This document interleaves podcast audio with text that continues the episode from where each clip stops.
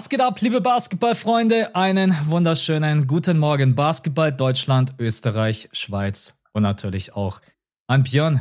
Wie geht's, mein Freund? Boah, mir geht's gut, auch wenn es natürlich ein bisschen traurig ist. Die Leute sehen schon im Titel, sie wissen es natürlich auch, die Lakers sind raus, LeBron ist raus, Dennis ist raus und das ist natürlich auch wenn man es den Nuggets krass gönnt, ähm, wünscht man sich natürlich doch irgendwie, dass die Lakers immer weiter da bleiben, weil man einfach die Narrative verfolgt, mhm. weil man äh, so drin ist, so connected ist mit dieser Franchise irgendwie. Und ja, man weiß halt auch, dass jetzt einfach so ein bisschen die Zuschauerzahlen runtergehen werden für die Finals, was halt schade ist. Ja. Äh, aber das soll überhaupt kein Diss sein gegen die Denver Nuggets. Die haben absolut verdient gewonnen, haben saugeilen Basketball gespielt. Wir reden heute auch viel über sie. Aber ich denke da auch immer so ein bisschen Big Picture mäßig dran und äh, ja, überleg halt, wie gut ist das für die NBA, wie gut ist das für den Basketball. Und wenn die Lakers weiterhin dabei wären, wäre halt schön. Das Deswegen stimmt. so ein bisschen lachendes, bisschen weinendes Auge, was die Serie angeht. Aber es ist eigentlich so komplett schade, weil die Nuggets spielen einen wunderschönen Basketball und mhm. die Miami Heat auf der anderen Seite sind auch die Underdog-Story schlechthin. Also jetzt heute, wenn wir die Aufnahme machen, wir wissen noch nicht, ob es auch eventuell 4-0 ausgeht. Das letzte Mal habe ich gelesen, 2015 gab es das letzte Mal in beiden Conference Finals gab es einen Sweep. Ähm, mhm. Bin mir eigentlich zu 100% sicher, das habe ich äh, vorhin gelesen, 2015. Das waren dann auf der einen Seite die 15, Cavs. Und genau, auf der anderen Cavs Seite die Warriors. Warriors. Genau, richtig. Aber, Aber gegen wen haben die gespielt? so? Nee, oder? Die haben doch nicht beide gesweept. Lass mal gucken. Ich glaube schon. Das war das, das war das Jahr, wo wir alle wussten, es ist am Ende sowieso Cavs Warriors. Nee, nee, siehst du, also hier ist zum Beispiel, ich, ich meine nämlich 2015 stimmt nicht, weil hier steht zum Beispiel bei den Warriors steht 4-1 gegen die Rockets. Ja, schwach schwach. Ja. und die Cavs weiß ich auch nicht, ob die jemals ein Team gesweept haben. Vielleicht, lag, vielleicht war es aber auch, dass beide Teams 3-0 vorne lagen. Vielleicht habe ich auch die Information falsch aufgenommen. Das kann sein, weil hier jetzt äh, die Cavs haben nämlich wirklich gesweept. Die Cavs haben 4-0 gegen Atlanta gewonnen. Mhm. Und jetzt schaue ich schon, ob die Warriors damals 3-0 geführt haben und dann die Rockets vielleicht noch eins gewonnen haben. Sekunde. Also wir haben Warriors gewinnen Game 1, Warriors gewinnen Game 2, Warriors gewinnen Game 3, ja, Warriors verlieren Game 4. Ja, ja, das ist es. Ja. Okay. Ja, Warriors, auf euch kann ich mich auch nicht mehr verlassen, oder? Habt ihr jetzt komplett ja. alles kaputt gemacht? Nee, aber um jetzt Björns äh, Take nochmal aufzugreifen, klar, man merkt natürlich, wenn es um die Lakers geht, es zieht einfach ohne Ende und der, Le der Name LeBron James wird auch solange bis er retired, und das ist ja heute auch ein Thema gewesen, er wird einfach immer ziehen bei den Medien. Und trotz allem, äh, die, die, Denver Nuggets äh, kriegen heute ihre Props, die gewinnen die Serie mit äh, 4 zu 0. Wir haben beide im Patreon-Podcast. Wir haben zumindest gesagt, die Lakers müssen ja versuchen, zu Hause irgendwie einen versöhnlichen Abschluss hinzubekommen und ein Spiel zu gewinnen. Das haben sie mhm. jetzt am Ende leider nicht geschafft. Dann, äh, genau, und dann sprechen wir noch ganz kurz über die Miami Heat und auch die Boston Celtics. Ich glaube, die Celtics gerade eben so bin ich mal gespannt auf deine Meinung mit einer der größten Enttäuschungen in diesen Playoffs. Äh, jetzt mal gucken, ob sie auch. Ja, ich bin voll beeindruckt von denen. Ich finde, die so. spielen richtig geil im Basketball.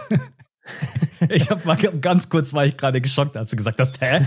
Nee. Äh, genau, dann habe ich natürlich eine Starting Five mitgebracht und ja, wird sich heute viel einfach um Jokic drehen und auch letztendlich dann um LeBron James, die Lakers und wie es weitergeht. Dann würde ich sagen, wenn du Bock hast, starten wir direkt rein mit der Starting Five.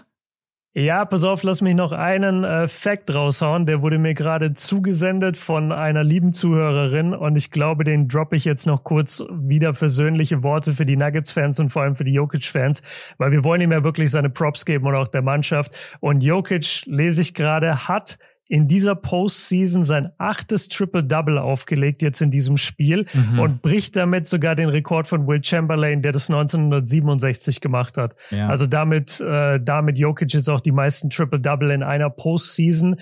Und äh, ich glaube, er averaged auch über die ganzen Playoffs ein Triple-Double, kann das sein? Also es ist so absurd, es seine Zahlen. So. Ja, es ist, es ist der absolute Wahnsinn. Ey, weißt du was, das ist einfach die perfekte Überleitung zu Frage Nummer eins. Ist okay. Jokic aktuell der beste Spieler der Welt? Ja, wie er grinst. Ja das, ja, das ist halt immer, das ist halt immer sehr, sehr geil dann in den Playoffs, ne, wenn man diese, wenn man diese Fragen dann stellen kann. Ähm, boah, er sieht auf jeden Fall gerade aus wie der beste Spieler der Welt. Er hat offensiv keine Schwachstelle. Er hat dieses Game gewonnen, unter anderem mit einem komplett absurden Out of Balance Dreier und gleichzeitig dann aber den entscheidenden Punkt zieht er zum Korb gegen Anthony Davis, einen der besten Verteidiger der NBA und finisht den Layup über ihn. Mhm. Also der Mann hat keine, Sch dann ist er der beste Passing Big Man aller Zeiten. Also es, er ist sicherlich einer, wenn nicht der beste Offensivspieler gerade. Er hat da keine Schwächen. Meine, mein großes Fragezeichen wäre die Defense. Ja. Also wenn du halt die Defense aber ist er da so schlecht in diesen Playoffs? Ich finde ihn eigentlich so echt gut. Ja, also für seine Verhältnisse muss ich jetzt sagen, finde ich ihn so, echt gut. Und, und das ist eben mein Punkt. So ist es, ähm, ist er auf dem Feld, also spielt er Defense wie Janis? Spielt er Defense wie Anthony Davis? Spielt er Defense auf dem allerhöchsten Niveau? Nein, aber kreieren AD und Janis die Offense wie ein Jokic? Oh mein Gott, ich verteidige gerade Jokic. Nee. In welche Rolle bin ich da reingerutscht? Aber ja. Ja, vergiss mal im Beat nicht. Aber nee, ey, ich liebe die Diskussion. Und ganz ehrlich, diese, pass auf, wir sagen so, diese, diese Linien verschwimmen sowieso immer so krass, genauso mhm. wie bei der Goat-Debatte. Und ich glaube, das sind so oft einfach auch nur Momentaufnahmen. Ja. Und Stand heute, heute dieser Moment, heute diese Zeit, diese Playoffs, die gehören absolut Jokic.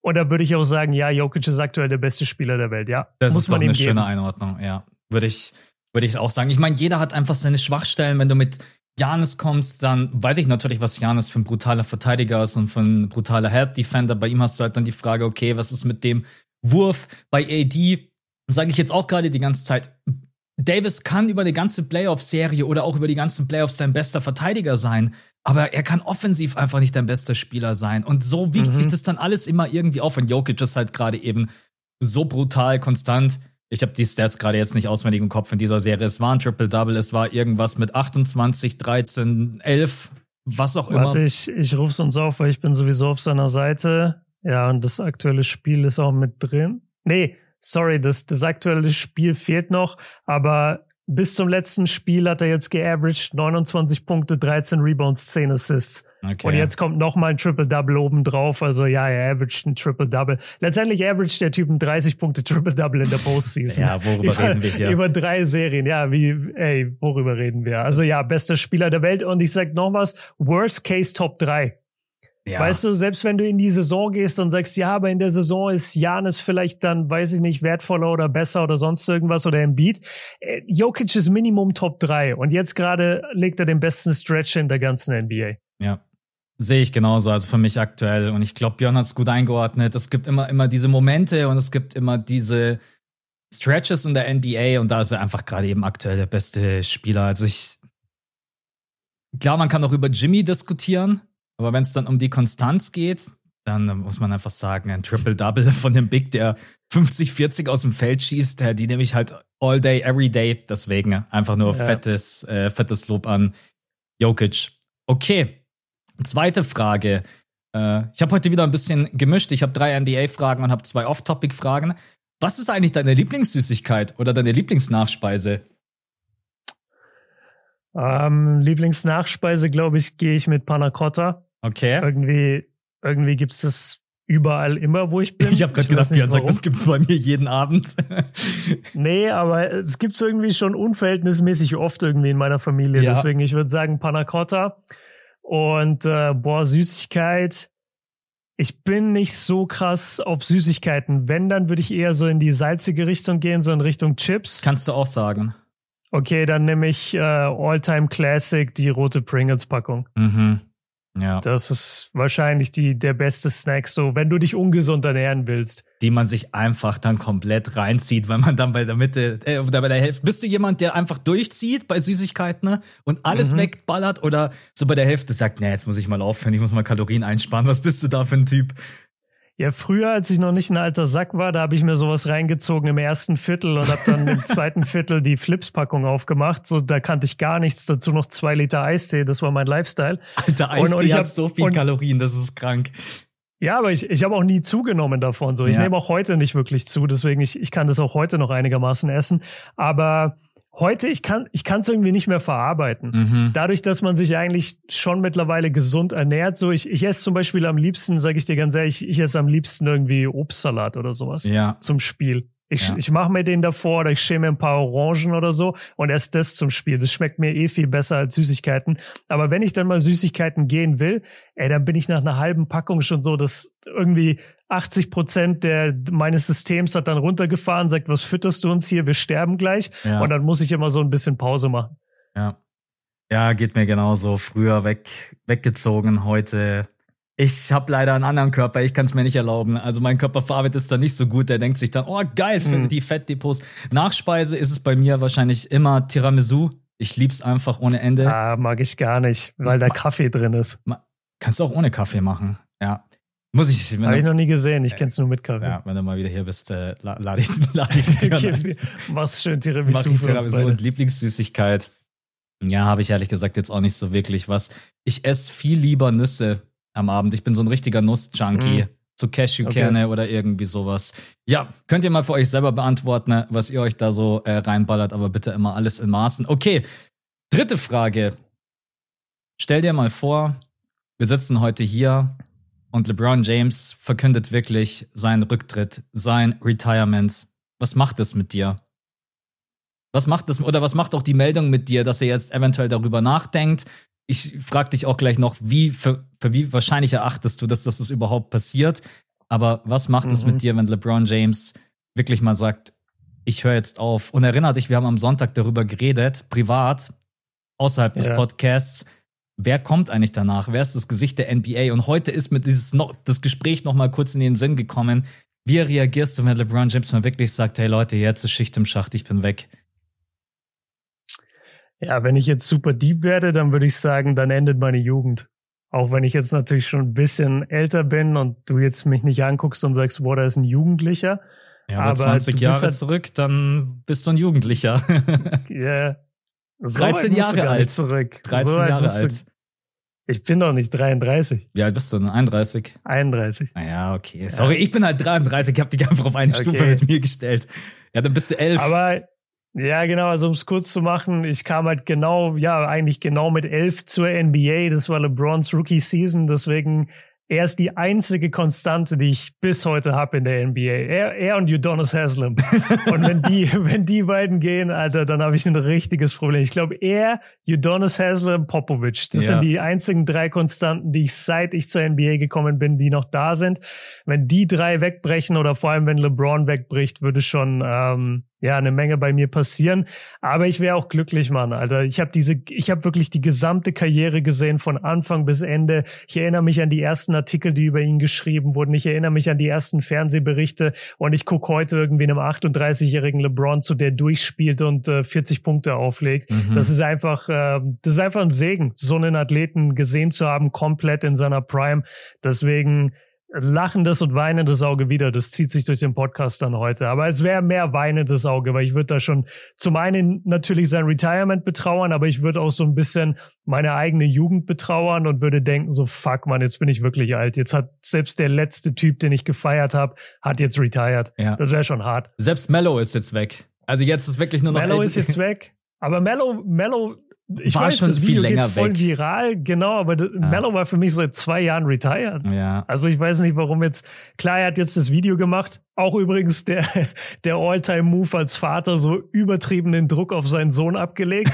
Hast du das Video dir angeschaut? Ja, ja. Einfach am ich. Ende so, ja, ich gehe jetzt, aber meine ganze Legacy gipfelt jetzt in meinem Sohn. Die, und der Sohn, das ist nicht wie bei Bronny James, so der, der, der kleine Anthony-Sohn, der ist nicht mal irgendwie hoch gerankt irgendwo oder irgendwas. Ja. Ich habe noch nie was von dem gehört. Und äh, Bronny James ist wenigstens ein Prospect für die NBA. Der ist, no offense, aber der ist in NBA-Kreisen noch gar nichts. Äh, richtig hart richtig hart auf den jetzt die Legacy von einem All-Time Great abzuwälzen. Man müsste eigentlich das Video von Mello jetzt bearbeiten, ne? seinen Kopf austauschen mit dem vom LBJ und dann am mhm. Ende einfach Bronny James mit reinpacken. Stell dir mal vor. Das, ja, ja das, so. das würde aber ein bisschen besser passen. Ja, das stimmt.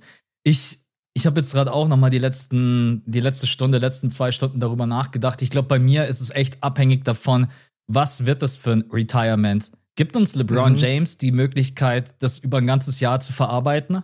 Dass er sagt, hey ja. Leute, passt auf, das ist meine letzte Saison. Er kommt noch mal in jede Halle, er wird von den Fans gefeiert, jedes Spiel wird noch mal big, big, NBA TV, äh, National TV und so weiter und so fort. Und man kann sich darauf irgendwie vorbereiten. Oder es ist jetzt so wie heute und es das heißt plötzlich, ja, ich höre auf. Ich finde, das macht für mich halt einen riesengroßen Unterschied, ob man die Möglichkeit hat, sich ja. irgendwie so Step by Step zu verabschieden. Der Moment kommt immer näher. Oder es kommt wie ein Faustschlag von der Seite. Oder ich glaube, das, mhm. das wäre bei dir wahrscheinlich auch schon so, oder? Ja, es macht einen riesen Unterschied und ich glaube auch, dass heutzutage ein Spieler von dem Kaliber das einfach auch nicht mehr macht, dass er einfach so retired, mhm. sondern wir haben es ja gesehen, wie das bei Kobe, bei D-Wade teilweise, bei Dirk, diese Farewell Tour, das ist ja auch wirklich geil für die Fans. Ja. Und manchmal willst du einen Spieler da einfach verabschieden. LeBron ist einer der theatralischsten Spieler, der jemals gelebt hat. Natürlich, ey, wenn der, wenn der Bock hat, zelebriert der drei Jahre Farewell Tour. wirklich. Ich also höre übrigens 2,25 höre ich auf. genau, bis dahin kommt alle in die Halle und in jeder Halle will ich eine Zeremonie, Standing Ovation. Also wir kriegen safe, würde ich mal schätzen, eine LeBron Abschiedstour. Ich weiß, er wird auch bleiben, bis Bronny in die NBA kommt. Vielleicht sogar spielt Bronny ein, zwei Jahre und LeBron retired dann erst und wechselt für die letzte, für das letzte eine Spiel irgendwie zu Bronnys Team und sagt, ich will einmal mit ihm auf dem Feld gestanden haben und dann retire ich. Ja. Das kann alles sein, aber also das, ich weiß nicht, ob das noch eine Frage heute wird oder nicht, aber dass LeBron jetzt retired, halte ich für absoluten Schwachsinn. Das Einzige, was ich sagen kann, ist in der PK hast du ihm angemerkt an ein paar Stellen, als er selber gesagt hat, so, ey, wenn ich dann mal aufhöre, da hat er richtig kurz ge geschlucht sozusagen. Also da hat er richtig kurz innegehalten, so fuck, das ist bald. Mhm. Hast du ihm richtig angesehen? Hat er so eine lange Pause gemacht ähm, und so ein bisschen die Tränen weggedrückt, vielleicht auch, weil Mello halt am Tag vorher retired hat und da natürlich viel, viel Connection ist. Aber dass LeBron jetzt so aus der Kalten aufhört, sage ich dir, passiert zu null Prozent. Dann hast du meine abschließende Frage noch beantwortet. Ich hätte dich noch gefragt, okay. wie viel Prozent gibst du dem Ganzen? Und null. Ja. Null.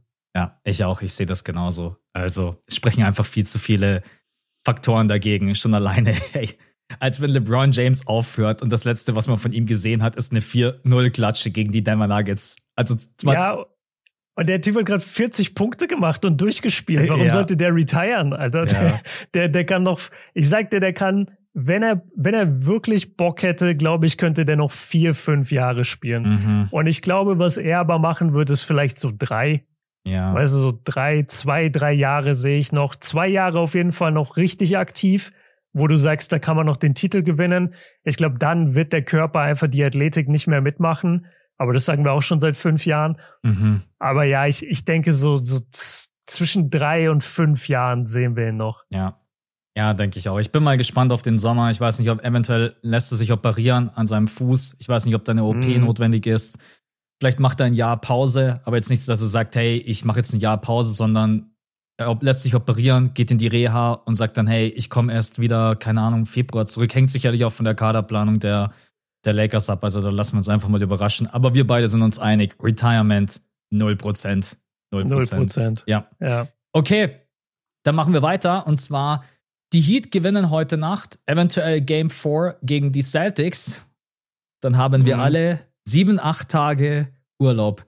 Was macht ein Björn, wenn er sieben, acht Tage, und jetzt sagt nicht Content, sondern irgendwas, keine Ahnung, mal ausschlafen, mal in Ruhe essen gehen, mit der, mit der Freundin abhängen und keine Ahnung, irgendwas, aber komm jetzt nicht mit Content. Was machst du sieben, acht Tage, wenn du weißt, es geht erst wieder weiter am 1. Juni? Digga, ich bin so weg. Das glaubst du gar nicht. Ich bin so weg, Alter. Ich habe die ganze Zeit gerade schon nach Hotels geguckt, irgendwo hier in der Nähe, Städtetrip-mäßig. Ja. Ich, ich verpiss mich so hart. Ich kann nicht mehr, wirklich. Ich bin tot von diesen Playoffs. Ich kann einfach nicht mehr. Ich habe jedes einzelne Spiel geguckt, zu jedem Video gemacht. Ich, ich, ich lebe gar nicht seit anderthalb Monaten. Mhm. Also geh mir weg mit Content, Alter. Ich bin so weg. Wenn die, wenn die heute Nacht sweepen, ich bin der glücklichste Mensch der Welt. Noch die letzte dann, Aufnahme von Gobi Björn und dann sieben Tage dann, offline. Ey, ciao, Alter, wirklich ciao. Und ich gehe, ja, ich, ja, ist eigentlich scheißegal, weil Muss ja nicht sagen, sowieso, einfach nur Urlaub, Städtetrip, nee, ein paar Tage weg. Ja, safe. Also ich, ich bin ja hier in NRW und von hier ist einfach Belgien und Frankreich nicht weit. Ähm, ich habe immer dieses Project, dass ich irgendwie halt mein Französisch verbessern will und irgendwann fließend sein will. Und äh, deswegen zieht's mich oft jetzt dahin. Und ich bin ultra gerne in Brüssel, ich bin ultra gerne in Paris. Es gibt noch ein paar kleinere Städte, die auch geil sind, da an der Grenze in der Nähe. Und äh, ja, deswegen wirst du mich auf jeden Fall eher da sehen, als irgendwo in Deutschland oder irgendwo Content machen. Ja, ja, ich, bei mir ist genauso. Ich bin, ich bin ehrlich zu euch. Ich bin gestern Abend schon vorm Computer gesessen, hab nach Hotels geschaut. aber in die andere Richtung, Richtung, Richtung Berge. Einfach mal ein bisschen ja, raus. Sinn bei dir. Kein, ja. kein Handy, irgendwie ein Hotel, wo man einfach, äh, ja, wo man einfach vielleicht auch mal ein bisschen entspannen kann. I don't know, Sauna. Von mir aus sogar Wellness. Ich, bei mir ist genauso wie bei dir. Also man muss schon sagen, es ist einfach extrem viel Content. Das waren halt auch sehr, sehr intensive, intensive Playoffs. Und wenn man jetzt dann mal die Möglichkeit bekommt, aus dem Nichts, wirklich aus mhm. dem Nichts sieben Tage Pause zu bekommen, dann, dann muss man das einfach in unserer Situation ausnutzen und ey, da kann uns auch keiner böse sein, weil da, dann sich hinzusetzen, ja, okay, dann machen wir jetzt ein paar Off-Season-Videos. Nee. Nee, nee. Ist, äh also zum einen die Off-Season kommt und dann kann man Off-Season-Videos machen. Ja. Und zum anderen also es hat halt einfach wirklich, wie du sagst, keiner damit gerechnet. Ich hätte im Leben nicht mit einem Sweep bei den Lakers gerechnet und auch nicht, dass jetzt 3-0 die Heat schon führen gegen die Celtics. Mhm. Das, ist halt, das ist halt scheiße für die NBA, weil jede andere, ähm, jede andere Runde in den Playoffs würde vorgezogen werden, wenn ja. die Serien davor so kurzfristig äh, entschieden werden. Aber bei den Finals sind die so gelockt auf diese Termine, dass die nicht vorziehen können. Mhm. Und das ist dann jetzt nochmal doppelt scheiße für die NBA, wenn es wirklich jetzt Nuggets Heat wird, weil das ist so schon zwei eher vergleichsweise unattraktive Märkte jetzt für den breiten äh, Basketball-Zuschauer, so für den normalen Zuschauer. Und du musst eine Woche warten zwischen Conference Finals und Finals. Ja, das heißt, du verlierst auch du, du verlierst so richtig Momentum auch, mhm. was, was die NBA angeht. Also das ist echt nicht so geil gerade. Aber ich hoffe jetzt auch nicht, dass plötzlich die Miami-Serie auf sieben gestretched wird. Also. Oh mein Gott, na bitte. imagine, imagine auf einmal machen die Celtics auch so, ah ja, warte, wir könnten ja hier mithalten, lass mal mitspielen. Das, das wäre schon, das wäre schon richtig wild. Ja, ich, ich glaub's nicht, aber wir reden ja auch gleich noch ganz kurz über die Serie. Okay, dann zum Abschluss letzte Frage. Die ist Wie viele Fragen sind das denn? Es kommt mir vor wie acht Fragen nee, heute. Nee, ist bloß einfach heute ein bisschen ausführlicher. Deswegen letzte okay. Frage und die ist wirklich mega kurz. Welcher Wurf war verrückter? Der Loop-Dreier von LBJ in den Korb oder der Rainbow-Shot von Jokic, der noch vorher am Mond vorbeiflog und dann reinging? Yeah. Welcher von beiden war verrückter? Nee, es ist der Jokic-Wurf. Also der, der von LBJ war, war witzig, ja. Aber das Jokic-Ding ist so unglaublich. Den seine Flugkurve oft bei diesen Dreiern und dass er da sich dann auch noch rückwärts fällt. Jeder, der schon mal auf dem Basketballfeld stand, du, du musst, wer, wer bekommt überhaupt so viel Power hinter den Ball, wenn er rückwärts fällt. Ja. Weißt du, wie schwer das ist ja. überhaupt? Das ist so, das ist so unvorstellbar und der macht es mit einem Mann in seinem Gesicht, während die Shotclock abläuft und wie du schon sagst, wirft ihn bis unter die Hallendecke bis zum Mond. Das ist absurd. Also ja, es war der Jokic-Dreier. ist so geil einfach. Ja, sehe ich, sehe ich genauso. Der LBJ-Wurf war vielleicht der lustigste, weil man mhm. sich so mhm. dachte, okay, was zur Hölle war das jetzt? Auch Hachimura yeah. ist so da gestanden und Backdoor hatte, ja, okay.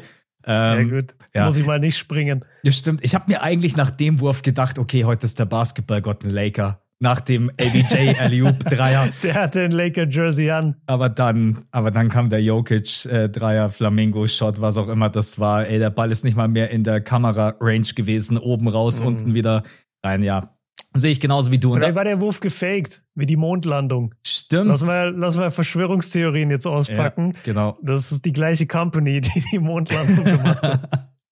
ja, man, dann sind wir durch. Ja, da, da glaube ich übrigens nicht dran, Leute. Nicht, dass jetzt irgendeiner denkt, ich verbreite hier oh Verschwörungstheorien. Gott, nein, bitte nicht, ja, ja, da muss man immer nicht aufpassen. mein Film. Ja. ja, ist gar nicht mein Vibe, also nein. Okay, dann sind wir durch mit der Starting Five ähm, mhm. und machen. Geil, hat Bock gemacht. Ja, äh, wie immer, wenn ich die Starting Five mitbringe, sehe ich das genauso. ja. ja, immer nicht verlegen. Nein, Spaß. Wir machen weiter mit den äh, Patronen und da sind wieder sehr, sehr viele mit dazu gekommen und ich habe natürlich die Orientierung verloren. Ja, hier. Also, äh, am Sonntag wieder eine Folge für euch äh, aufgenommen. Äh, was, ma was machen wir eigentlich am Sonntag? Gerade beide gesagt, wir hauen ab. Was machen wir eigentlich? Die, die, machen wir dann eine Pause? Oder nehmen Nein, wir was vorab wir, auf? Machen wir, wir Fragenpots? Nein, also wir nehmen auf jeden Fall irgendwas auf. Mhm. Ähm, ich muss nicht mal vorab sein, weil, also wir können uns jetzt zusammen telefonieren. Für einen Podcast, das kriegen wir eigentlich das immer stimmt, hin. Ja. Es geht ja hauptsächlich darum, dass wir jetzt nicht vor der Kamera sind. Du aus dem Pariser so. Café, ich von der Massage liege. Ja, genau. Ja, was so geht, richtig, Buddy? So richtig dekadent, so so einen goldenen Löffel in Paris. So, ja, ich chill gerade an der Gerade mit einem frischen Croissant äh, auf dem Teller.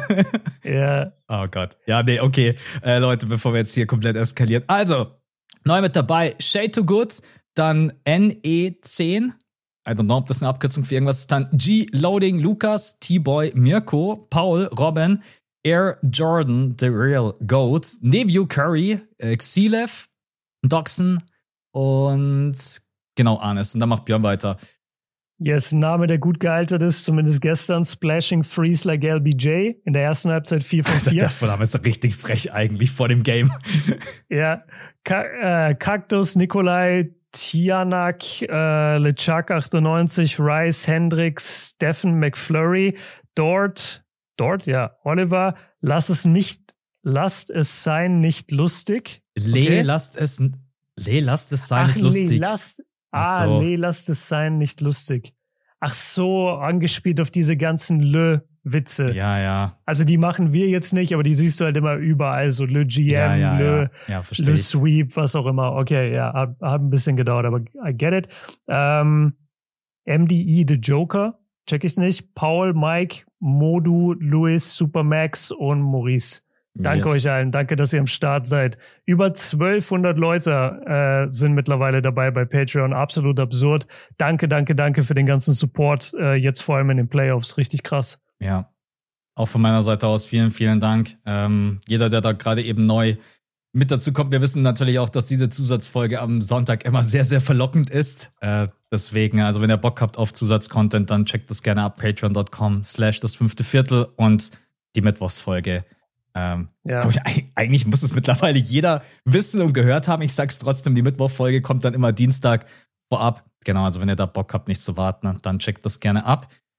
Und dann machen wir jetzt weiter mit, ja, Jokic, den Denver Nuggets und den Lakers. Du hast es gerade eben vorhin schon mal ganz kurz angedeutet. Ich glaube, wir beide haben nicht damit gerechnet. Ein 4 zu 0 ist schon, kann man schon auch sagen, zu eindeutig, oder?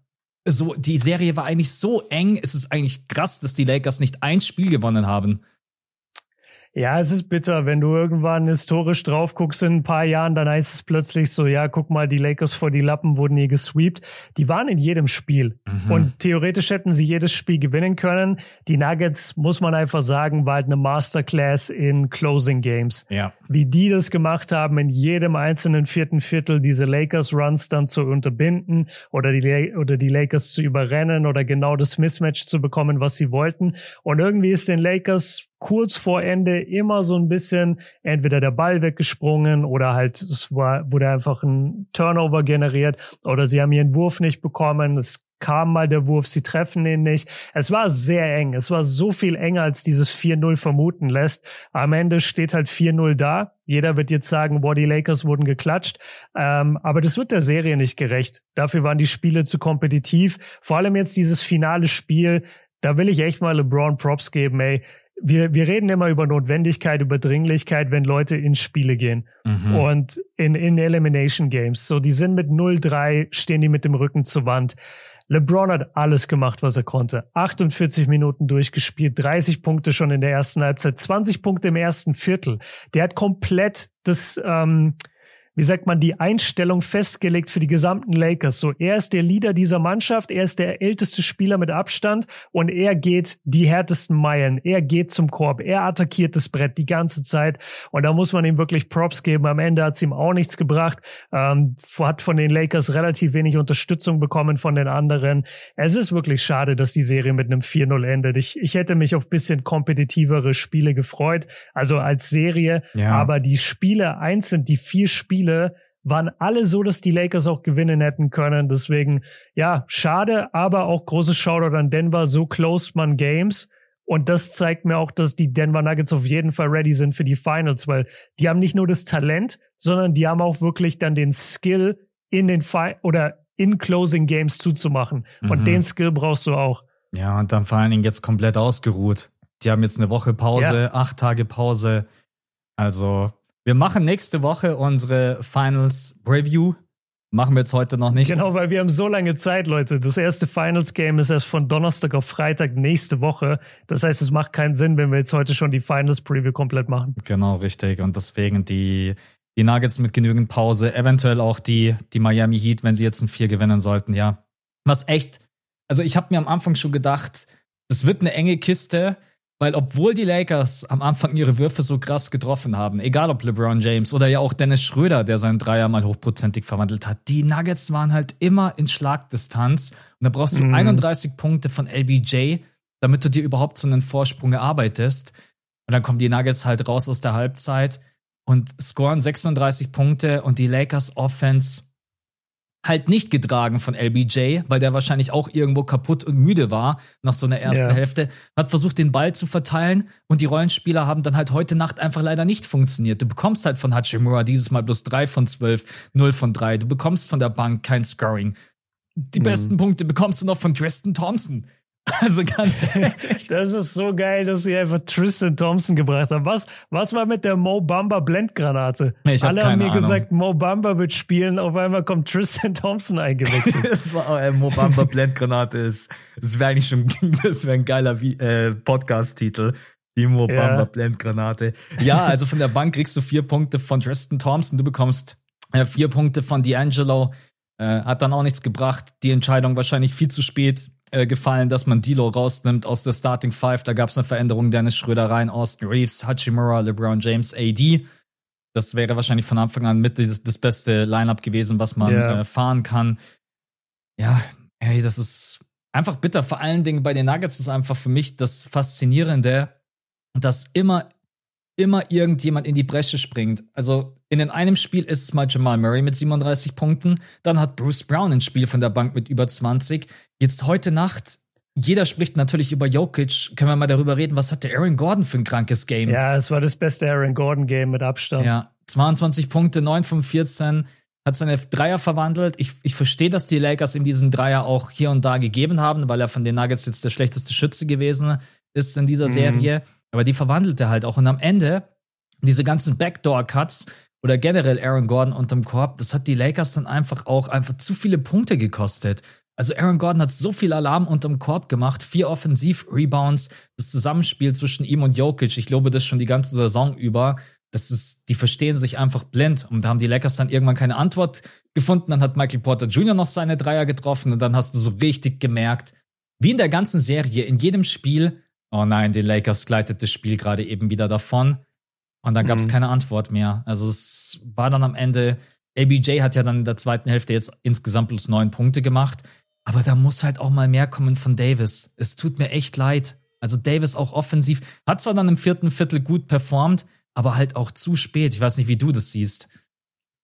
Ja, Davis ist halt einfach nicht konstant genug in der Offensive. Ich finde, er war ein Monster in der Defense. Mhm. Das hat er eigentlich durchgängig gemacht über die ganzen Playoffs, auch wenn er diese abgetauchten Games hatte, wo man das Gefühl hat, so wo ist eigentlich AD heute, dann findest du ihn trotzdem oft noch bei sehr starken defensiven Possessions, wo du ihn aber halt manchmal dann einfach nicht findest, ist in der Offensive. Und ja, in einem Closeout-Game kein anderer Roleplayer performt wirklich, ey, du musst da über 30 kommen. Ja. Weißt du, du hast, du hast einen LeBron neben dir, der ist zehn Jahre älter als du, der spielt das gesamte Spiel durch und dann kommst du um die Ecke und machst 20 Punkte. Das reicht halt einfach nicht. Mhm. Und wir kennen es ja von AD. Wir kennen die 35, 40 Punkte Performances von ihm. Und das ist halt einfach frustrierend, dass er das nicht immer abrufen kann. Auf der anderen Seite finde ich es so unglaublich beeindruckend. Ich weiß nicht, ob du auch die Parallele gezogen hast. Ich fand, LeBron wirkte in dem Spiel am Anfang so wie in dem Game, wo er seinen Scoring-Rekord gebrochen hat, wo er einfach mal kurz der Welt gezeigt hat, so, hey Leute, wenn mir 36 Punkte fehlen zum Scoring-Rekord, dann mache ich die halt schnell. Ja. Weißt du, wie, ja, ja. wie das so einfach in keinster Weise tangiert, irgendwie 40 Punkte zu scoren in einem NBA-Spiel. Das ist für den einfach ein Dienstag. Und ähm, ja, ja, ich, ich wünschte, ich wünschte, Davis hätte das auch. Aber ja, hat er nicht. Und ja, du hast eigentlich fast alles gesagt zu den Lakers. Also Dilo absolute Katastrophe in der Serie. Von der Bank jetzt bessere Entscheidung, trotzdem Katastrophe.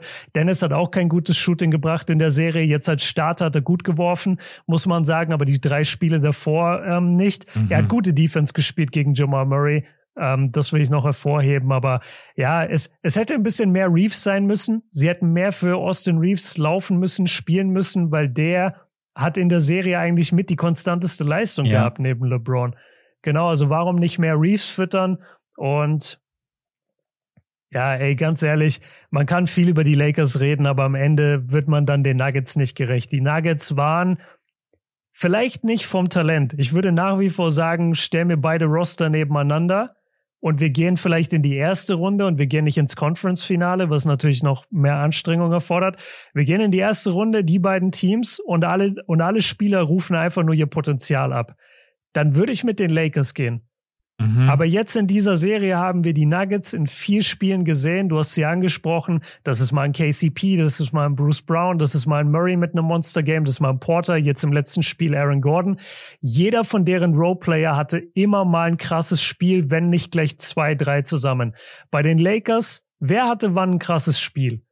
Ja. Weißt du, wer, wer, wo sind die Mega-Leistungen? Wo ist das 25-Punkte-Spiel von D'Lo? Wo ist das 30-Punkte-Game von Reeves oder von Davis? Oder ja. Davis hatte, glaube ich, ein 40-Punkte-Game im das ersten erste. Spiel, aber genau. Ähm, nee, es, es hat einfach nicht gereicht. Die Tiefe der Nuggets, auch wenn es hier in dem Spiel nur die Starting Five war, hat einfach ausgereicht. Die hatten unglaubliches Dreier-Shooting über die ganze Serie. Die hatten das Jokic-Mismatch. Die haben Aaron Gordon jetzt im letzten Spiel richtig aktiviert. Und äh, du hast sehr gute Porter und Murray bekommen. Und vor allem Porter und Murray haben aber auch nicht überdreht, haben mhm. nicht forciert. Weißt du, das ist auch immer ein Faktor, dass ein Rollenspieler oder ein Star dann überdreht, weil er denkt, das ist jetzt mein Moment. Haben die beiden nicht gemacht. Dann hast du noch Brown und KCP, die gute Performances hatten. Und ja, so, so gewinnst du eine Serie. Also Shoutout an die Nuggets. Und am Ende halt auch noch eine gute Defense. Muss man auch sagen, die Nuggets viel, viel besser verteidigt. Sowieso schon die ganzen Playoffs als jetzt in der mhm. äh, regulären Saison. Ja, es ist einfach, ist einfach schwierig. Die Lakers haben es halt auch nie geschafft, in jedem Spiel mal die Nuggets wirklich über vier Viertel konsequent zu verteidigen. Also das ist ja. auch so ein bisschen was, was ich mitnehme in dieses Finals Matchup. Kannst du die Nuggets wirklich daran hindern, mal in irgendeinem Viertel komplett abzudrehen? Und das hatten die in fast jedem Spiel, dass dann plötzlich dieser 18 mhm. zu 2, ich glaube gestern war es ein 18 zu 2 Run, der dich dann komplett aus der Bahn wirft. Also selbst wenn du dann mit 10, 11, 12 Punkten führst, dann liegst du plötzlich mit 6 zurück und denkst dir, was ist eigentlich die letzten vier Minuten passiert? Die drehen alle komplett am Rad. Ja. Michael Potter Jr. trifft jeden Dreier. Wir werden in der Transition komplett überrannt und gekillt. Ja, am Ende die Nuggets einfach komplett verdient in den NBA Finals mit einer unglaublich kleinen Rotation. Also heute Nacht haben bloß mhm. sieben Mann gespielt. Und ich glaube, in den NBA ja, nur Finals. Fünf wird, haben Leistung gezeigt. Genau, und in den NBA Finals wird es dann, glaube ich, äh, genauso aussehen. Also im Endeffekt brauchst du deine Starting Five und brauchst ein paar Punkte von Bruce Brown und vielleicht hier und da mal einen Jeff Green, der aus der Ecke mal einen Dreier trifft. Aber ansonsten ne, wird das eine Sechs-Mann-Rotation.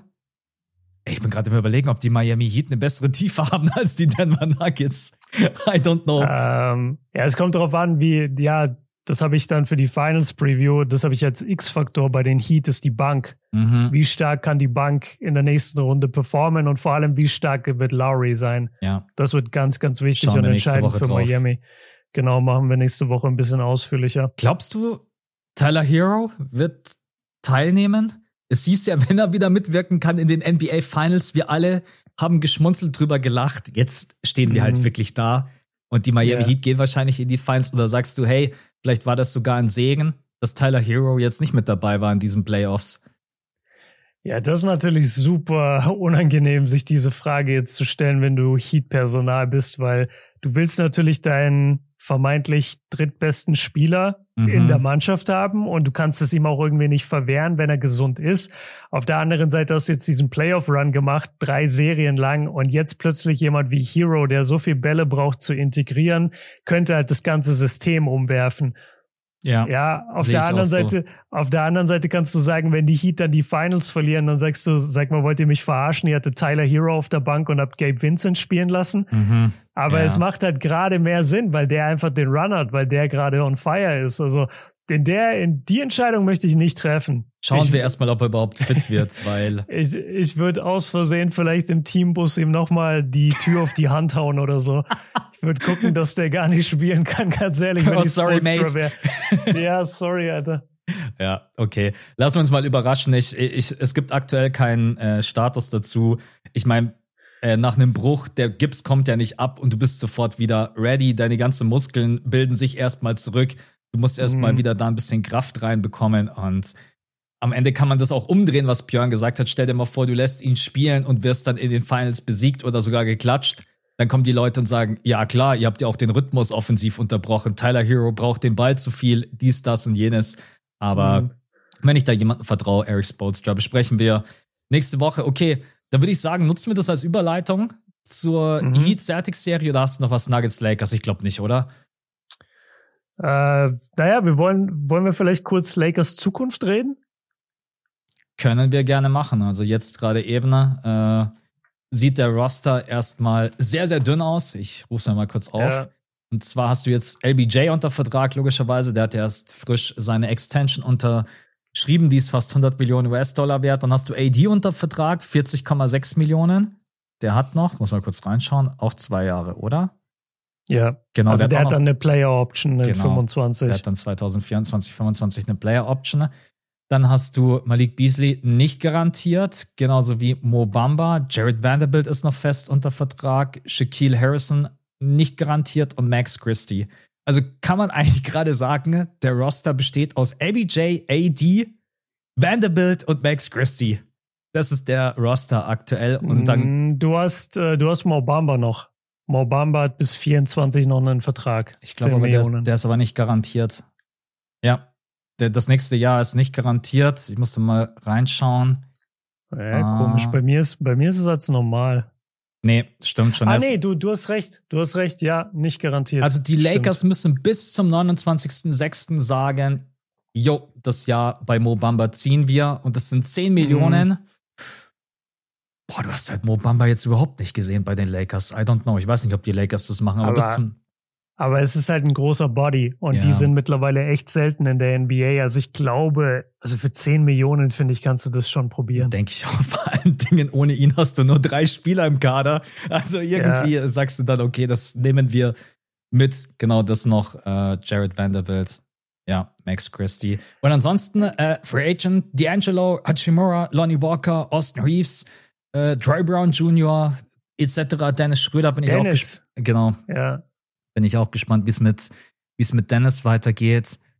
Ich, ich habe keine Ahnung. Ich glaube, du musst erstmal versuchen, dass du Austin Reeves behältst und verlängerst, weil ich finde, der hat schon wirklich sehr, sehr starke Playoffs Natürlich. gespielt. Also, ja, ja. das war sein, das war sein zweites NBA-Jahr. Ja. Genau, und er war der drittbeste Spieler bei den Lakers. Also das dem musst du einfach jetzt einen fetten Vertrag geben. Der wird halt jetzt teuer. Der hat halt wahnsinnig gut gespielt. Ja. Und dann ist für mich, neben dem ist eigentlich das größte Fragezeichen, was machst du mit D'Angelo? Du musst eigentlich, mhm. also, dass sie ihn behalten, darum geht's gar nicht, aber du musst eigentlich schauen, dass du irgendwie einen Sign and Trade hinbekommst. Weiß nicht mit wem. Ich weiß nicht, wer sich D'Lo antun möchte nach diesem Playoff-Run, weil als Owner oder GM von einem anderen Team sage ich, ey, Alter, warum, was will ich mit dem Spieler? Also, mhm. siehst du ihn irgendwo? Was glaubst du, was der für einen Vertrag bekommt nach diesen Playoffs? Der hat jetzt 30 Millionen verdient. Gerade eben denke ich mir so, hey, das, das war eine absolute Katastrophe. Was willst du dem bitte zahlen? Björn sagt ja, Minimum. Nicht Minimum. Also, weil er hatte gegen die Warriors, glaube ich, eine gute Serie. Er hatte auf jeden Fall in den Playoffs auch seine Momente. Er war jetzt in dieser, in dieser Nuggets-Serie war eine Katastrophe, aber davor ging er schon bis auf ein, zwei Patzer. Ähm, ja, wo passt er hin, ist halt immer die Frage, weil er ist ein, er ist ein Point Guard, der aber dauernd den Ball braucht, um seinen Wurf zu kreieren. Den Wurf kreiert er nicht unbedingt hochprozentig. Und Defense spielt da auch keiner. Also ist jetzt nicht unbedingt dein Wunschspieler. Der hat jetzt nicht den allerhöchsten Wert. Ja. Ich würde sagen, ich würde sagen, ja, der bekommt irgendwas zwischen 10 und 15 Millionen wahrscheinlich nächstes Jahr. Wer ihn haben will, fragt mich nicht. Und würdest du wirklich Sign and Trade machen? Oder sagst du, scheiß drauf, wir behalten ihn? Weil er hat nicht schlecht gespielt in der Saison und in den Playoffs, abgesehen jetzt von der Nuggets-Serie. Ja, also behalten kann man ja eigentlich nur, wenn man sagt, okay, du gibst ihm wirklich einen erstmal günstigen Vertrag, lässt ihn dann nochmal in der Saison einfach aufspielen, dass er gute Stats liefert und gehst dann ein bisschen taktisch ran und sagst, okay, wir traden dich. Aber. du willst ihn gar nicht behalten. Nee, nee, ich will ihn gar nicht behalten, weil ich weiß, dass du mit okay. D'Lo in den Playoffs nicht schaffst. Also, Le LeBron hat sich klar geäußert auf der Post-PK und hat gesagt, zu diesem Zeitpunkt meiner Karriere geht es um nichts anderes als die Championship und die gewinnst du mit D'Lo weder als Point, Starting Point Guard, Shooting Guard oder von der Bank. Nee. Also ich will ihn gar nicht mhm. behalten. Ne? Ich bin ganz, ganz low bei D'Lo, weil ich einfach finde, egal was er dir gibt, es ist weder elitär noch dass er irgendwie dir einen positiven Impact als Point Guard auf deine Offense gibt. er hatte ein, zwei, drei gute Spiele in der Warriors-Serie, aber ansonsten, nee, bin ich, bin ich ehrlich zu dir, da braucht man einfach irgendwie was anderes. Aber das Problem ist halt einfach, dass du vom Cap Space halt schon ziemlich dicht bist. Also du hast so die beiden Monsterverträge von LeBron und von AD. Deswegen kannst du, du musst eigentlich schauen, dass du die Spieler hältst und dann da irgendwie mit tradest, weil eine andere Möglichkeit gibt. Du kannst jetzt nicht irgendwie sagen, ich gebe jemanden in der Offseason gib jetzt James Harden einen 30 Millionen US-Dollar-Vertrag. Das geht ja leider mhm. nicht. Ja, ich habe auch gerade überlegt, welche Point Guards sind denn available. Das erste, was mir eingefallen ist, ist Harden, wobei man da jetzt viel gehört hat, der bleibt wahrscheinlich eher in Philly. Das ja, oder Houston, denke ich. Ich, die haben also halt das Cap Space frei. Die, die, sind die einzigen, die ihm den ja, Vertrag geben können. Mag sein. Und dann hast du einen alten James Harden, der in einer Timeline spielt in Houston, wo jeder andere 23 ist. Also ich finde, das macht hinten und vorne keinen Sinn. Warum sollte der da hingehen? Um seine Karriere dann zu versauern neben, Jay, äh, neben Jalen Green? Was ist denn das? Also aus der rein kompetitiven Sicht stimme ich dir komplett zu. Ich würde es auch überhaupt nicht verstehen, würde ich auch bei den Sixers bleiben. Alleine aus der Strip Club Sicht würde ich sagen. Nein, Spaß beiseite. Ähm, ich meine, für die Rockets wäre es, glaube ich, schon interessant, weil das einfach ein Backcourt ist, der doch unglaublich grün hinter den Ohren ist und vom Spielaufbau ist es schon hier und da sehr, sehr kritisch, besonders im Pick and Roll. Aber an sich aus der Perspektive von James Harden, ich weiß nicht, ob er Bock hat, jetzt zum Ende seiner Karriere dann nur noch Kohle einzuschieben und zu sagen, ey, competitive ist mir vollkommen egal. Ich eier jetzt noch ein bisschen bei den Rockets rum, macht er den Mentor. Das kann ich halt nicht einordnen. Ich, James Harden ist für mich ein Typ, der ganz, ganz schwer zu greifen ist als Persönlichkeit. Ich, ja, ich kann mir das beim besten Willen nicht vorstellen. Also wir diskutieren doch auch nicht, ähm, weiß ich nicht, wenn, wenn die Lakers jetzt sagen würden, wir machen einen Blow-up, wir wollen AD traden, dann denke ich doch auch nicht so, ja, AD will, glaube ich, am liebsten gerade nach Detroit. oder oder ja. lass es New Orleans sein, seine, seine alte Heimat. So, das, ja, egal. Wobei New Orleans wäre sogar aktuell sogar ganz gut.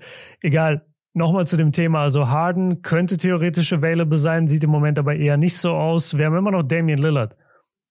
Ich weiß nicht, was die Blazers machen werden. Werden die Blazers jetzt irgendwann schwach und sagen, ja komm, scheiß drauf, wir traden ihn oder er fordert den Trade einfach? Weil was du mir gerade sagst, ist, die Lakers haben ein Point Guard Problem. Ja. Und das werden sie auch nächstes Jahr haben. Damian Lillard ist da. Mhm. Das ist nicht mal besonders weit von Portland nach LA. Aber, also die Frage ist erstmal, wie geht es mit den Verträgen? Musst du ja über Trades machen? Ja. Weil er hat ja schon einen Riesenvertrag. Und dann ist die Frage, würdest du es machen von Lakers Sicht aus und würdest du es machen von Portland Sicht aus? Ich glaube, dass die Blazers versuchen werden, ihren dritten Pick zu traden, in Kombination eventuell mit, weiß ich nicht, Anthony Simons oder irgendwie sowas Simons. in der Richtung. Ich, ja. ich glaube, dass es eher in die andere Richtung geht, dass man jetzt diese Chance nutzt, den dritten Pick damit reinzuwerfen und zu sagen, okay, wir versuchen dir jemanden an die Seite zu stellen. Ein Name, der immer wieder fällt, ist zum Beispiel Towns auch wenn ich keine Ahnung habe, was man sich davon erhofft, Damian Lillard und Towns, also Towns. Also, da sehe ich überhaupt keine kein Mehrwert. Also ich sehe da jetzt nicht irgendwie, dass man damit irgendwie weiter. Ich sehe generell einfach nicht, diese Blazers stecken fest in einem Rebuild und das Front Office und Dame, die wollen das einfach nicht akzeptieren. Schau dir mhm. diesen Kader an. Dame ist über 30 und der Rest ist irgendwie 23 Jahre alt. Ich verstehe das einfach. Jetzt hat man auch noch den dritten Pick Trade Damian Dillard mit dem dritten Pick, hol dir Scoot Henderson oder Brandon Miller, ist mir vollkommen True. egal, wie die Reihenfolge, Reihenfolge dann ist. Ey, und du bist sofort wieder, du hast sofort ein junges, geiles Team. Ich verstehe das nicht, dieses auf Krampf. Auch wenn die Leute mich dann immer kritisieren, naja, wenn Dame halt loyal bleiben will, ja, als Franchise würde ich einfach sagen, ist mir egal, Mann. Das ist ein Business, Dame, ich trade dich. Sorry. Mhm. Aber ich bin natürlich auch, äh, ich bin jetzt mit Dame nicht irgendwie schon äh, acht Jahre zusammen essen gewesen und man hat was weiß ich wie viel erlebt, Niederlagen, Siege gemeinsam. Also das schweißt natürlich auch dich und die Franchise zusammen. Äh, deswegen, ich bin da wahrscheinlich jetzt einfach viel zu eiskalt und nehme da die emotionale Komponente nicht mit rein. Aber rein aus der objektiven Sicht ist es einfach gerade eben das perfekte Szenario, um zu sagen, wir gehen jetzt in den Neuaufbau mit diesem dritten Pick und mit Damian Lillard, der Interesse weckt in der NBA, einen fetten Vertrag hat. Let's go.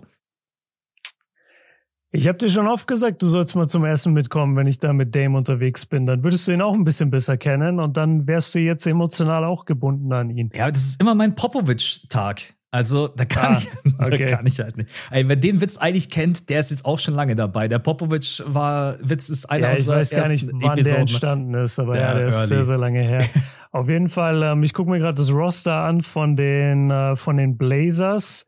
Und ja, du hast halt Dame, der ist 32, 33, dann hast du Jeremy Grant, der ist 29 und du hast Yusuf Nurkic, der ist 28. Grant wird aber, glaube ich, Free Agent, der hat nicht mal mehr Vertrag. Grant wird Free Agent, true, ja, ja. der ist nicht mehr unter Vertrag. Ähm, ja. Sag einfach, Max, du hast du, recht, lass weitergehen. Bester Podcast dann. Nee, also es würde viel Sinn machen zu rebuilden, Mhm. Aber ich sag dir auch was, jede NBA-Franchise träumt davon, einen Franchise-Player zu haben, der wirklich über die Grenzen der Stadt bekannt ist. Ja. Und Damian Lillard ist in der gesamten NBA bekannt. Und das ist etwas, das ist fast unbezahlbar in der NBA. Und ich glaube, du hältst lieber so lange du kannst so einen Spieler, als dass du sagst, geil, wir machen jetzt Neuaufbau mit Anthony Simons und Scoot Henderson im Backcourt. Weil da kannst Bestimmt. du deinen Jersey Sales Goodbye sagen, da kannst du deiner ausverkauften Halle Goodbye sagen, da kannst du National TV Games Goodbye sagen, da kannst du ungefähr allem Goodbye sagen. Und dann bist du einfach die, die neuen Spurs und mhm. entwickelst deine jungen Spieler. Ähm, Aus Marketing ja. äh, technischer Sicht hast du da vollkommen recht, das stimmt. Ja. Nicht nur Marketing, das ist auch einfach Finanzen. Also das, das eine schließt dann das andere mit ein, weil Marketing ist das eine Thema. Wenn du weiterhin deine Kohle verdienst, ist dir das egal. Aber die hätten nicht nur ein Marketingproblem, sondern die hätten auch einfach keine Einnahmen mehr. Mhm. Deren Einnahmen würden wegbrechen. Dame ist eine Cash-Cow für die. Also ja. ja, ich bin eigentlich bei dir. Die, die, ähm, sie sollten Dame traden, werden es aber höchstwahrscheinlich nicht machen. Das Einzige, was passieren kann, ist, dass Dame einen Trade fordert.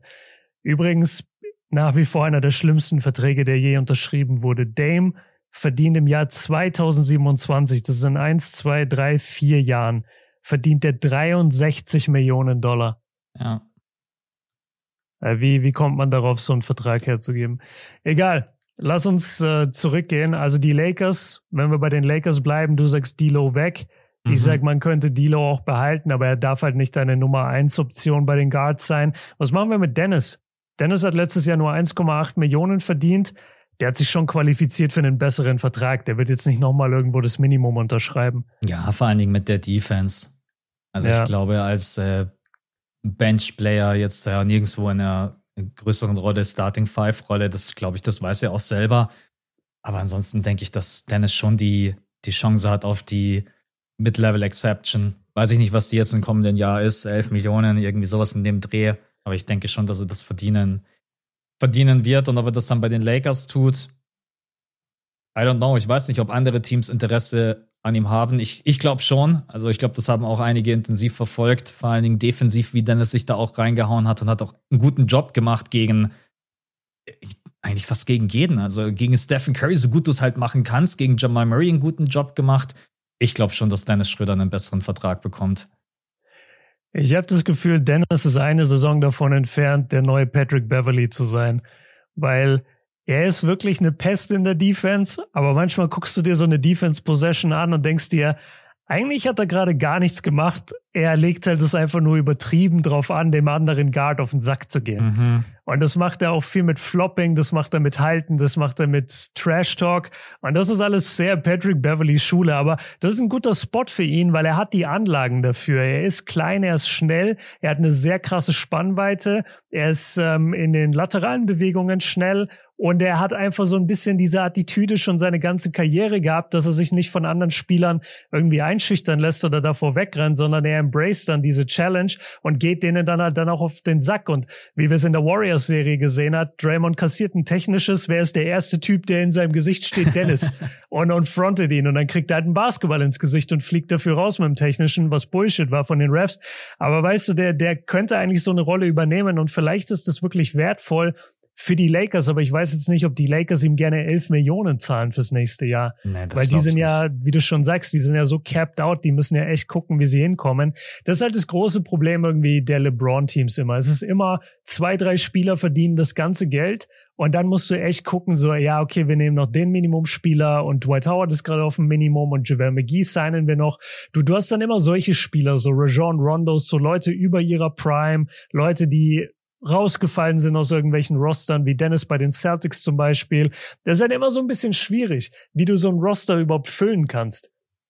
Ja, es ist halt unglaublich schwer. Also, das hat man die letzten Jahre gesehen und das wird auch jetzt in der Offseason wieder ein riesengroßes Thema. Ich meine, auch wenn man Hachimura behalten möchte, auch der wird nicht gerade eben billig. Austin Reeves wird nicht billig und dann musst du den Rest eigentlich fast wieder mit einem Minimum auffüllen. Du kannst noch schauen, dass du irgendwie einen Sign and Trade hinbekommst, wenn du das irgendwie mit D-Low schaffst. Aber ansonsten musst du eigentlich ja. wieder gucken, was dir der Markt hergibt. Und ich weiß nicht, ob, ob LBJ da am Ende zufrieden ist und ob LeBron James irgendwie glaube ich es nicht, aber ich werfe die Frage einfach mal in den Raum. Glaubst du, dass LBJ mal irgendwann einen Trade fordern könnte von den Lakers und sagt, hey, die Scheiße hier geht mir jetzt auf den Sack, Mann. Das Team ist wieder nicht das, mit dem ich um den Chip spielen kann. Bring mich hier weg. Oder sagst du, der Markt LA ist einfach zu perfekt. Er hat dort seine Family, sein Haus. Es ist der größte Medienmarkt überhaupt neben New York. Sagst du, nee, das macht er nicht. Ja, ich glaube, der geht nicht mehr. Also der geht maximal noch wirklich, wenn es zu 100 Prozent irgendwie eine perfekte Situation wäre, wenn jetzt irgendwie die Warriors sagen, ey, guck mal, wir behalten Steph, wir behalten Draymond, wir geben Clay ab, dafür kommst du LeBron und wir machen hier noch einmal auf Superteam und holen den Besten. Vielleicht, aber ich glaube nicht, dass der LA verlassen will. Und der, der liebt es, bei den Lakers zu sein. Der, der, der hat bestimmt dieses Lakers-Jersey das erste Mal angezogen und dachte sich, ach so, so fühlt sich das an, wenn man bei einer Franchise ist, die wirklich selber schon was geleistet hat, weil mhm. der war davor bei den Cavs und bei den Heat.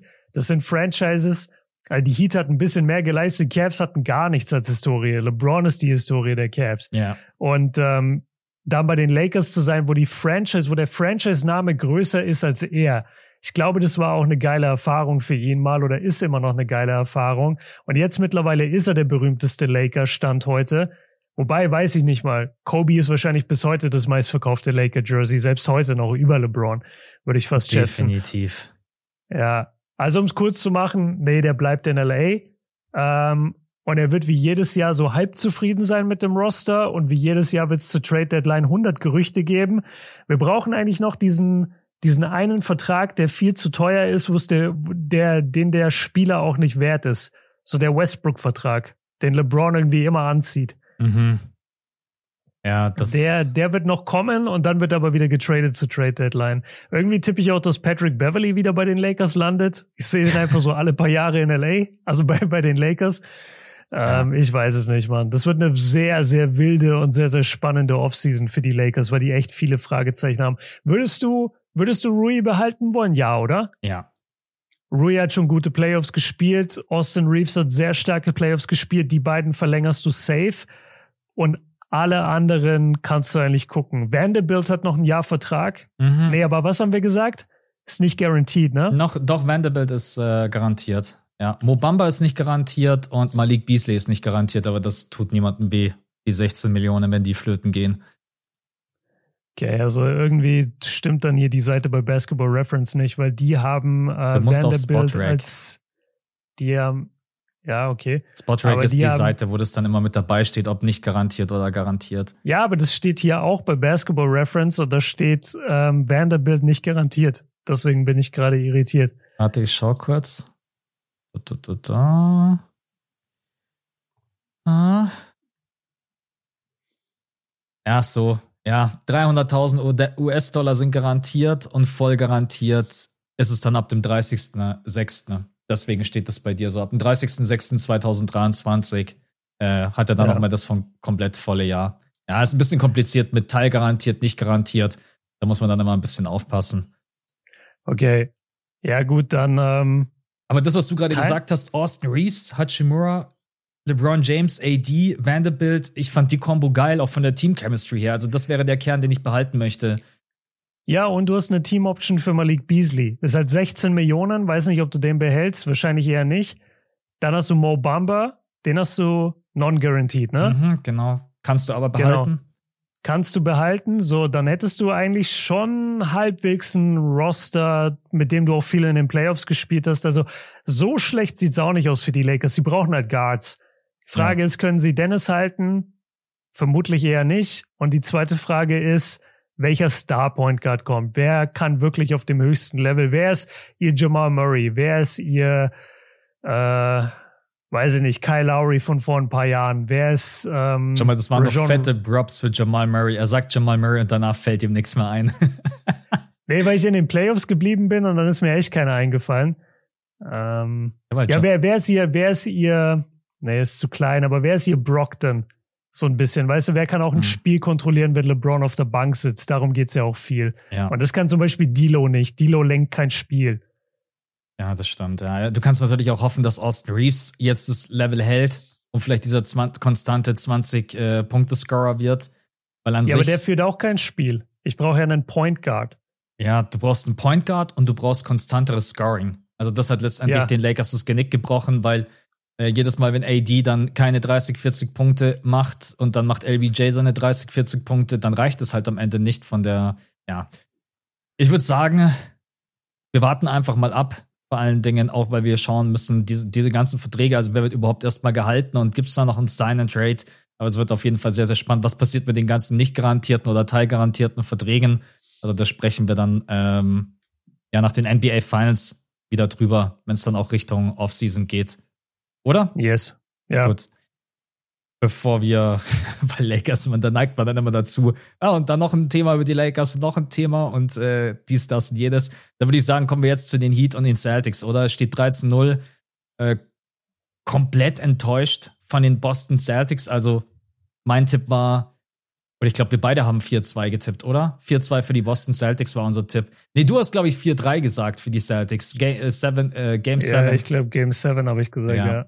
Und jetzt stehen wir hier und es steht 0 zu 3 und ich stelle mir immer noch die Frage, egal wie gut die Heat spielen mögen, wie kann ein Team, was so viel Potenzial und so viel Klasse auf dem Feld hat, so abkacken, so ohne Seele spielen, ohne Leader, Jetzt kommt bestimmt der ein oder andere und sagt, ja, was ist mit Jason Tatum? Ja, in Game 6, das letzte Viertel gegen die Sixers und dann in Game 7, okay.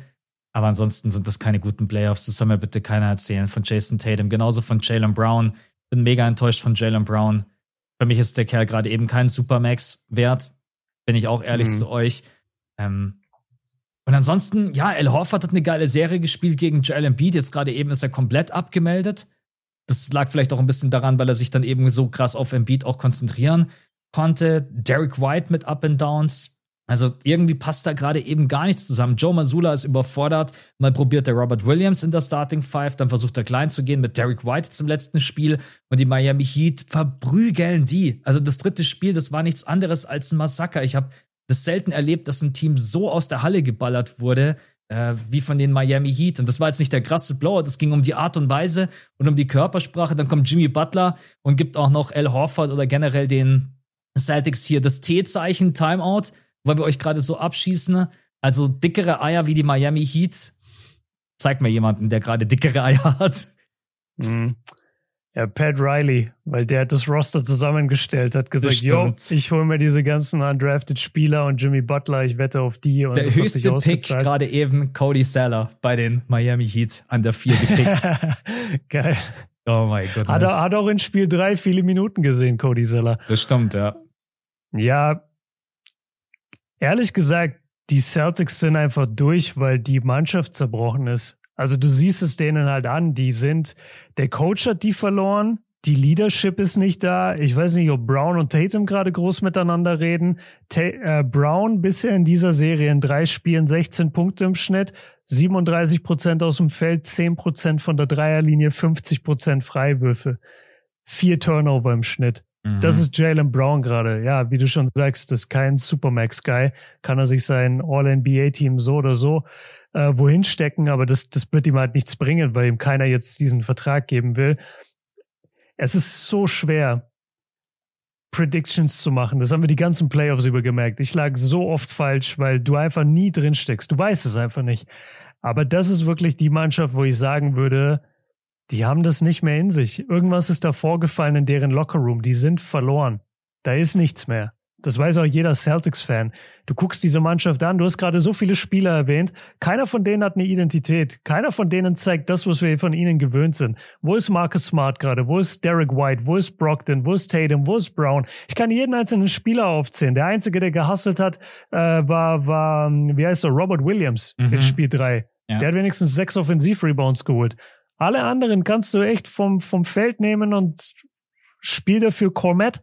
So das ganze, das ganze vierte Viertel war Garbage Time. Ja. Und das in einem, das in einem äh, Must-Win für die Celtics.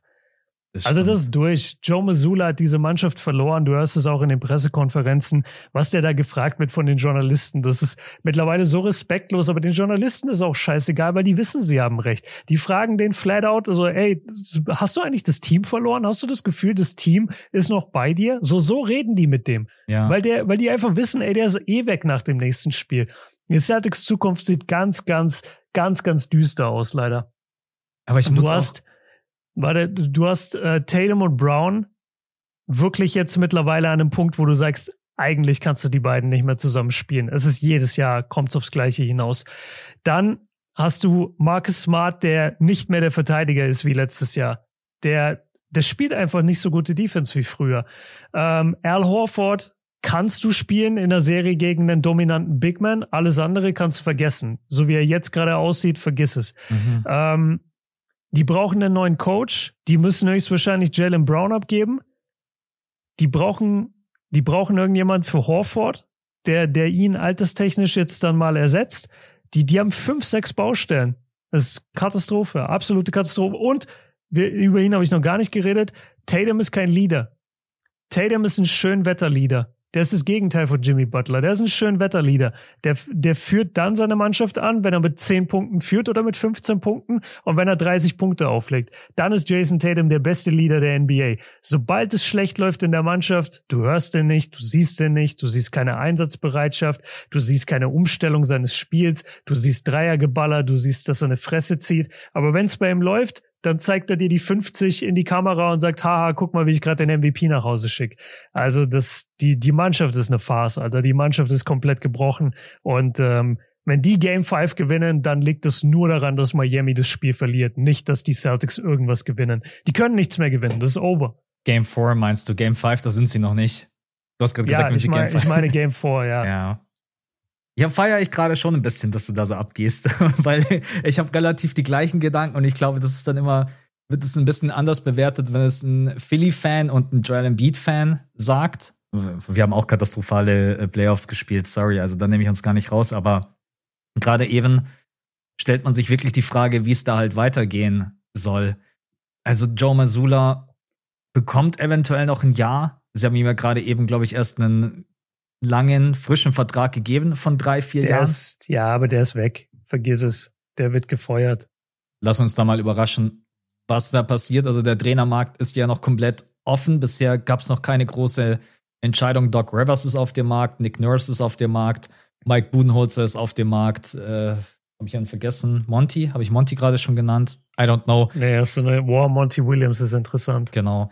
Ähm, ja, Tatum, jetzt also man kann dann immer auf diese Statistik schauen, die dann einigermaßen schön aussieht, aber wenn man sich die Spiele ansieht und generell auch die kompletten Playoffs, dann weiß man, dass Jason Tatum eigentlich keine guten Playoffs gespielt hat, weil auch in der Serie gegen die Sixers schaut euch mal die Stats einzeln Viertel pro Viertel an. Und es gab manche Viertel, da kommt Jason Tatum daher und wirft irgendwie null Field Goals, also gar nichts, wie in den Sixers gegen die Sixers ja in zwei Spielen. Deswegen bin ich einfach immer noch so sauer, dass Philly das weggeworfen hat. Jalen Brown ist genau das Gleiche. Jetzt in der Miami-Serie hat er im vierten Viertel bisher auch kein, einzigen, kein einziges Field Goal gemacht. Wo ist Jason Tatum, Tatum wenn es drauf ankommt? Also schön, was hast du gesagt? Schön Wetter? Schön Wetterlieder. Ja. Aber ja, er hat in den ersten beiden, hat er im vierten Viertel gespielt und kein Field Goal getroffen. Im dritten Spiel hat er gar nicht erst gespielt, weil das schon so eindeutig war, dass die Celtics nicht mal ihre Ist Stars egal, nehmen wir trotzdem mit rein. Ja, nehmen wir trotzdem als Statistik. Scheiß der, der Bei Embiid wird gerade eben auch alles, jeder Furz wird ausgekramt, also packen wir auch den Furz hier mit rein bei Tatum. Äh, ja. ja, und was mir auch, was ich mir auch gedacht habe, der Basketball der Celtics erinnert mich gerade an den Basketball von vor zwei Jahren Ich erinnere mich noch an unsere Podcasts. Wir haben sie kritisiert, haben gesagt, dieser Hot Potato Basketball, das kann ja. nicht funktionieren. Und es fehlt auch gerade jemand, der das Spiel leitet. Also jeder gibt genau. den Ball immer weiter und dann die bringen sich von einem Isolation Play ins nächste, aber da kein ist Ball Movement. Da ist kein Ball Movement. Also wenn du dir da also, und kein Off Ball Movement auch vor das, allem. Ja. ja, genau richtig. Und das ist wirklich der Basketball, den man vor zwei Jahren krass kritisiert hat und zu Recht kritisiert hat. Dann auf der anderen Seite denkst du dir, die Miami Heat bewegen den Ball, als wenn sie die 2000 äh, 2013er Spurs, oder waren es die 2013er Spurs? Mit Ginobili, Tony Parker und so. Ja, sag lieber 2007er. Ja, oder 2007er. Also auf jeden Fall Ball Movement. Jeder, jeder kann einfach seine Punkte machen. Du bist nicht irgendwie abhängig davon, äh, dass jetzt hier, also wenn man sich auch nochmal das Spiel anschaut, Jimmy Butler hatte 16 Punkte. Die gewinnen ja. das mit plus 26.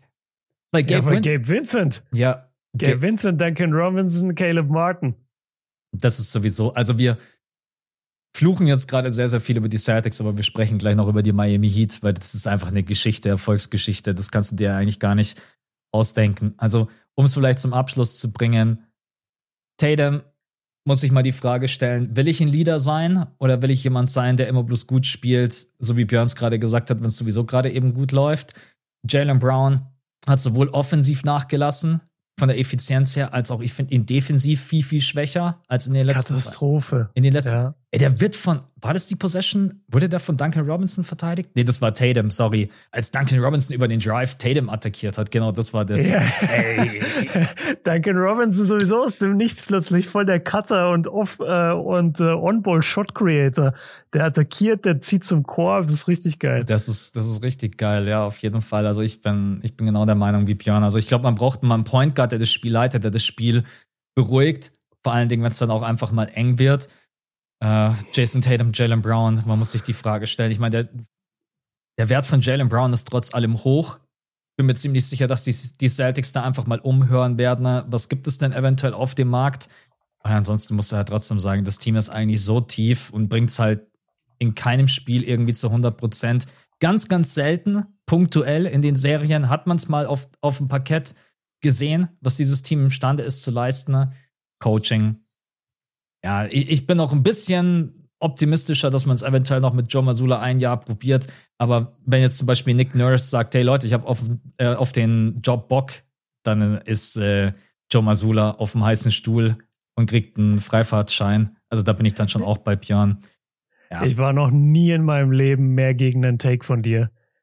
Joe Masula hat zu eine Million Prozent nächstes Jahr keinen Job bei den Celtics. Das ist nicht, das ist das ist nicht mal ein Take. Das ist zu 100% Fakt, sage ich dir. Sprechen wir, no sprechen wir drum. fucking way hat ja. der nächstes Jahr einen Job. Ja. Für diese Playoff-Performance und dafür, dass die Mannschaft nicht mehr bei ihm ist.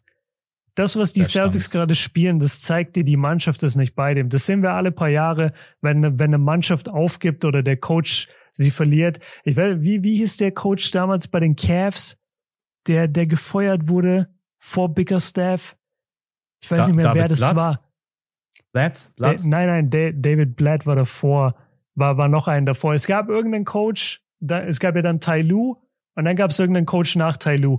Und der hat äh, im Lockerroom nämlich was gesagt, irgendwas Rassistisches oder so. Und ab dem Zeitpunkt hatten die Cavs, hatte der die verloren. Mhm. Und es war dann auch noch so ein paar Spiele, wo du das gesehen hast. Und, und solche Momente gibt's einfach, wo du merkst, die Mannschaft hört auf diesen Coach nicht mehr. Ja. Der, der zeichnet irgendwas auf an der Seite und denen ist es egal, die werfen vorne den Dreier. Mhm. Und ähm, ja, vergiss es. Okay. Also schön, dass du an ihn glaubst. Joe Missoula ist weg. Okay. ja, und, und, ich muss, nein, nein, aber ich muss dazu sagen, ich halte Joe Missoula gar nicht für so einen sch schlimmen Coach, wie Leute denken. Ich sage nur einfach, dass der bei den Celtics nicht mehr coachen wird. Ja. Ich glaube schon, dass der äh, ein ganz guter Coach sein kann. Ja, vor allem ich sag ist nur, der super wird jung. Ja, der ist todesjung, der ist jünger als Al Horford. Ja. Aber ich, ich sage dir, der wird nie wieder bei den Celtics coachen. Okay. der coacht schon heute Nacht nicht, sag ich dir. Der kommt gar nicht. Oh Gott, ey.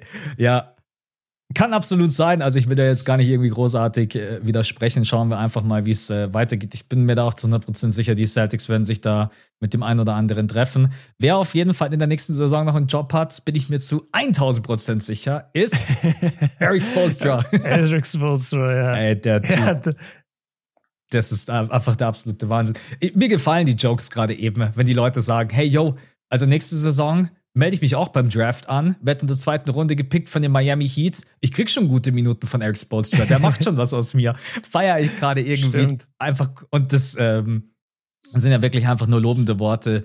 Aber man ja. will halt natürlich auch nicht vergessen, die Qualität, die halt schon auch irgendwo da ist. Und dann sieht man auch wieder, wie wichtig es ist, einfach einen Head Coach zu haben, der das halt auch aus dir rauskitzelt und auch jedem irgendwie das Selbstvertrauen gibt, hey, Nimm die Würfe. Wir glauben an Gabe Winston. Wir glauben an Max Drews. Dann so einen Duncan Robinson.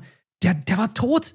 Sorry, der war ja. tot. Wir haben darüber geredet, das ist der schlechteste Vertrag in der NBA. Der Typ kann gar nichts mehr. Der kann nicht mal einen Dreier werfen. Jetzt trifft er nicht nur den Dreier, 5 von 7 in dem Game, sondern Björn hat's gesagt, der fängt an, Backdoor-Cuts zu laufen mit Bam Adebayo. Die beiden spielen sich die Bounce-Pässe. Duncan Robinson attackiert Jason Tatum im Drive. Ich denk mir gerade, ey, habe ich irgendwie was verpasst? Bist du irgendwie in der Kapsel gewesen mit Son Goku und hast irgendwie deine Akkus aufgeladen und kommst jetzt zurück als Super Saiyajin 3?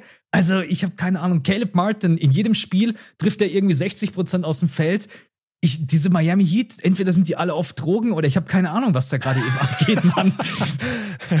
ja, die müssen glaube, alle zum Drug-Test und zwar alle. Nicht immer nur einer, der ausgewählt wird, sondern die ganze Mannschaft muss zum Pinkeln auf die Toilette. Okay, ja, also ich glaube, Miami und Drogen, da gibt's schon eine Connection. Jetzt nicht die Heat, aber die Stadt Miami, glaube ich, hat eine ganz gute Drogengeschichte so. Ähm, ja, ich, ich glaube, Duncan Robinson war im Camp von Austin Reeves. Weil yeah. die sehen beide so aus, als könnten sie nichts anderes als die Bank wärmen auf dem zwölften Platz hinten. Aber stattdessen sind sie halt in den Playoffs und spielen echt wichtige Minuten und machen so ein bisschen alles.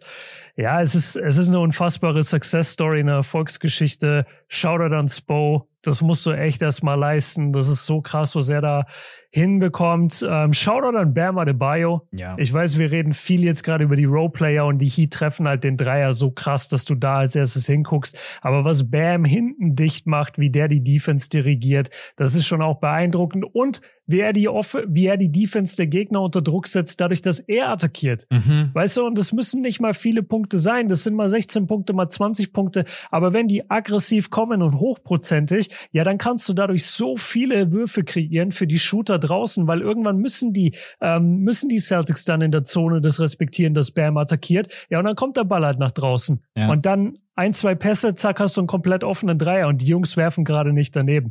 Das Einzige, was passieren kann, ist, Miami schlägt sich selber, indem Miami sich jetzt schon zu cool fühlt, indem Miami jetzt schon denkt, sie sind die Sieger. Die führen 3-0 und die sind auswärts da kannst du den Fokus mal verlieren, weil dir jeder plötzlich auf die Schulter klopft, weil jeder zu dir sagt, ey, ihr seid so geil, morgen haut ihr die Celtics weg und irgendwann fängst du an, diesen Bullshit selber zu glauben.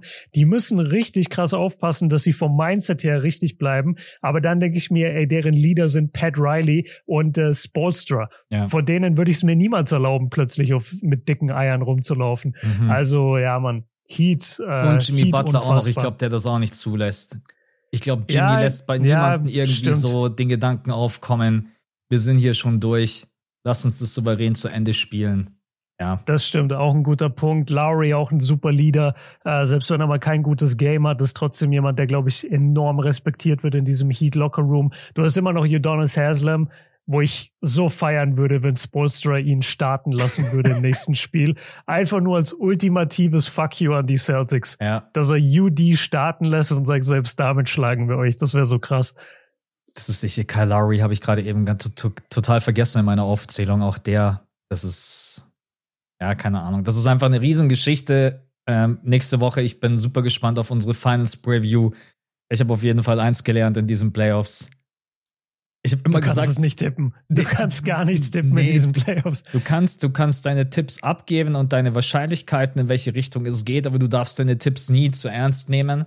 Das tun leider ja, sehr, sehr viele natürlich. da draußen. Ne? Also jeder nimmt ja. deinen Tipp immer komplett für. Das muss jetzt so passieren. Ich glaube, die wenigsten haben auf ein 4-0 getippt für die Denver Nuggets oder jetzt auch auf ein 3-0. Ähm, Ey, nicht mal Jokic Brüder haben auf 4-0 getippt, seien wir ehrlich. Ich bin, die, ich weiß, warum ich die Heat-Fans so mag, weil die Heat-Fans selber sagen, sagen, ey, nicht mal ich habe in der ersten Runde auf die Heat getippt. Ich habe auf 4-1 für die Bucks getippt und so. Ja. Und im Endeffekt ist es doch auch vollkommen egal. Also man, dann liegt man halt mal nicht richtig mit seinen Tipps. Was ich aber mitnehme aus diesen Playoffs, nächstes Jahr hau ich einfach mal voll auf die Kacke. Also jedes okay. Mal meine ganzen Tipps, ich drehe die einfach alle um.